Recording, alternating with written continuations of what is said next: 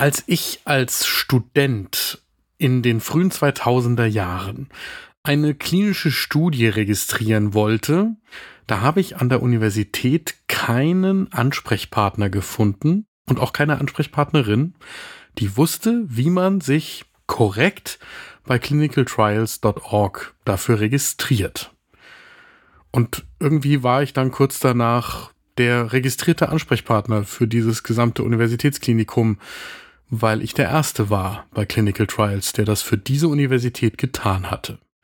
Seitdem ist Gott sei Dank eine ganze Menge passiert und ich bin auch nicht mehr der Ansprechpartner bei Clinical Trials für diese Universität. Und trotzdem lohnt es sich noch einmal über die Studientransparenz, insbesondere von Negativergebnissen, zu sprechen. Eine Dosis Wissen der Podcast für Health Professionals. Und damit guten Morgen und willkommen zu Ne Dosis Wissen, dem täglichen Podcast für das Gesundheitswesen. Wir sprechen werktags ab 6 Uhr in der Früh über Themen, die für euch interessant sind. Ich bin Dennis Ballwieser, ich bin Arzt und Chefredakteur der Apothekenumschau und ich darf euch im Wechsel mit meiner Kollegin Laura Weißenburger eine Dosis Wissen präsentieren. Heute ist Montag, der 19. Juni 2023. Podcast von gesundheithören.de und Apothekenumschau Pro. So richtig war das übrigens damals auch den meisten KollegInnen nicht bewusst, dass man Studien vor dem Beginn der eigentlichen Arbeit schon in öffentlichen Registern eintragen sollte. Und wir waren aber in der Arbeitsgruppe darauf gestoßen worden, weil schon zuvor verschiedene WissenschaftlerInnen im zum Beispiel New England Journal of Medicine und dem Lancet gemeinsam dazu aufgerufen hatten, dass Ergebnisse am Ende der Studien, also nach dem Ende der Studien, überhaupt nur noch dann peer-reviewed veröffentlicht werden können sollten, wenn sie vorher in Registern wie clinicaltrials.org registriert worden sind. Wir wissen alle, dass die Regeln so hart nicht eingehalten werden, auch 20 Jahre später nicht. Aber trotzdem gibt's mittlerweile deutlich mehr Bemühungen für Transparenz in der klinischen Forschung und auch für das Einhalten dieser Regeln, dass man zunächst registrieren, dann forschen und hinterher Bericht erstatten muss. Warum? Weil sonst der positive Bias zuschlägt, dass deutlich mehr Ergebnisse veröffentlicht werden, die bei ganz unterschiedlichen Untersuchungen immer einen Effekt belegen. Weil die wenigsten von uns gerne etwas veröffentlichen, wo sie sagen müssen, da ist nichts dabei rausgekommen. Und das schlägt sich dann sehr zum Schaden an der Wissenschaft nieder. Das ganze Thema ist komplex, aber eigentlich auch hochgradig spannend. Wir haben dafür mit Christoph Stein gesprochen der in der experimentellen Anästhesiologie an der Charité in Berlin arbeitet und Vorstandsmitglied von Transparency International in Deutschland ist.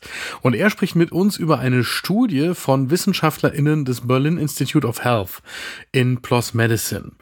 Darin haben Daniel Strech und KollegInnen untersucht, wie es um die Veröffentlichung und Zugänglichkeit von Daten aus klinischen Studien in Deutschland bestellt ist. Und das ist ein Thema, das lohnt in jedem Fall einen genauen Blick. Holt euch euren ersten Kaffee des Tages, meiner steht vor mir und dann geht's los. Christoph Stein sagt uns im Gespräch ganz klar, dass die Transparenz bei den klinischen Studien deshalb so unmittelbar relevant ist, weil das eben für PatientInnen und auch für uns Ärztinnen und andere Therapeutinnen unmittelbare Auswirkungen auf das therapeutische Verfahren zum Beispiel haben kann. Und deswegen müssen die Daten alle zugänglich sein. Der akademische Aspekt dabei ist, dass auch negative Ergebnisse natürlich wegweisend sind für andere Forschergruppen. Denn daraus abgeleitet werden ja neue Hypothesen und wenn die Informationen über negative Ergebnisse fehlen, dann werden auch nicht zielführende Hypothesen gebildet. Und unter Umständen kann man ja auch neue Dinge durch Negativergebnisse finden. Wie zum Beispiel beim Sildenafil, das eigentlich mal als Wirkstoff gegen den Bluthochdruck erforscht worden ist und bekanntermaßen heute eine andere Indikation hat.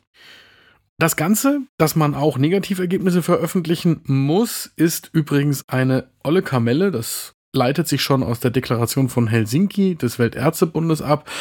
Das Problem ist aber, dass es gesetzlich eine Pflicht, Studien zu registrieren und zu veröffentlichen. Fast ausschließlich für Studien mit Arzneimitteln und jetzt in Deutschland bald auch bei Medizinprodukten gibt. Aber in zum Beispiel der Psychotherapie oder der Chirurgie oder auch bei ganz vielen anderen medizinischen Gebieten, wo das so unmittelbar eben weder mit einem Medikament noch mit einem Medizinprodukt zusammenhängt, da gibt es solche gesetzlichen Vorgaben nicht. Und weshalb reite ich die ganze Zeit auf dem Thema Registrierung herum? Wenn eine Studie vor Beginn nicht registriert wird, dann weiß ja niemand außer denjenigen, die sie durchführen, oder das weiß man nicht unbedingt, man kann es unter Umständen herausfinden, in vielen Fällen aber nicht, dass es diese Studie überhaupt gibt. Wenn aber Studien vor Beginn registriert werden, dann kann man eben hinterher auch nachfragen, wo die Ergebnisse bleiben. Und damit zu der vorliegenden Veröffentlichung in PLOS Medicine, die wir natürlich in den Shownotes verlinken. Die Kolleginnen haben fast 3000 der zwischen 2009 und 2017 abgeschlossenen klinischen Studien in Deutschland ausgewertet. Die Datenquelle waren Register wie zum Beispiel clinicaltrials.gov oder auch das deutsche Register klinischer Studien. Insgesamt sind da Studien von 35 Universitätskliniken eingeflossen und analysiert wurde zum Beispiel, also war sie überhaupt registriert? Wann sind die Ergebnisse veröffentlicht worden? Wie wurden die Studien finanziert? Welche institutionellen Verbindungen hat es gegeben? Interessenkonflikte? Und auch die Frage zum Beispiel, wie schnell nach dem Studienende veröffentlicht worden ist. Und auch, und das ist interessant, ist denn das Studienergebnis heute öffentlich einsehbar? Schlussendlich noch die Registrierungsrate und wie die sich ab 2006 bis heute entwickelt hat. Im Ergebnis werden mehr als ein Viertel der klinischen Studien an Universitätskliniken auch Jahre nach ihrem Abschluss nicht veröffentlicht. Immerhin steigt die Registrierungsrate der prospektiven Studien von zum Beispiel bei Clinical Trials einem Drittel 2006 auf drei Viertel 2018 und im deutschen Register klinischen Studien von 0 beim Start 2006 auf vier von fünf im Jahr 2017. Die besten Unikliniken in Deutschland, was die Veröffentlichung angeht, sind Würzburg, Rostock und die Universitätsklinik des Saarlandes. Die Schlusslichter sind Dresden, Erlangen, Halle und Aachen, wo gerade einmal eine von zwei Studien heute nach dem Abschluss veröffentlicht worden sind. Für diese ganze Analyse haben die WissenschaftlerInnen ein Dashboard gebaut, das wir auch in den Shownotes verlinken. Und wer sich für das Thema genauer interessiert, der sollte da einmal reinklicken, weil man sich das dann natürlich in der Tiefe anschauen kann. Christoph Stein schätzt diese Analyse grundsätzlich als eine gute Arbeit ein. Das Dashboard hält er auch für einen Schritt in die richtige Richtung. Allerdings fordert er ein, dass man das Ganze auf europäischer Ebene weiter verfolgen sollte. Und es gibt auch Punkte, die ihn verwundern. Also zum Beispiel wird in dieser Veröffentlichung gesagt, dass nur 1,6 Prozent aller Studien, die dort betrachtet worden sind, von der Industrie gesponsert seien. Und das kann eigentlich, wenn man ein bisschen in die Daten reinschaut, nicht sein.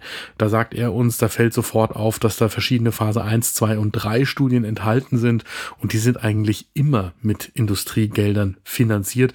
Insofern fordert er da nochmal Klarheit, was tatsächlich eingeschlossen worden ist. Mein Fazit der heutigen Folge ist, dass dieses Thema ganz offensichtlich immer noch am Anfang steht und das ist schon erschreckend, weil wir als Gesundheitswesen und als medizinische Wissenschaft schon seit mindestens 20 Jahren sehr intensiv über diese Transparenzregeln diskutieren.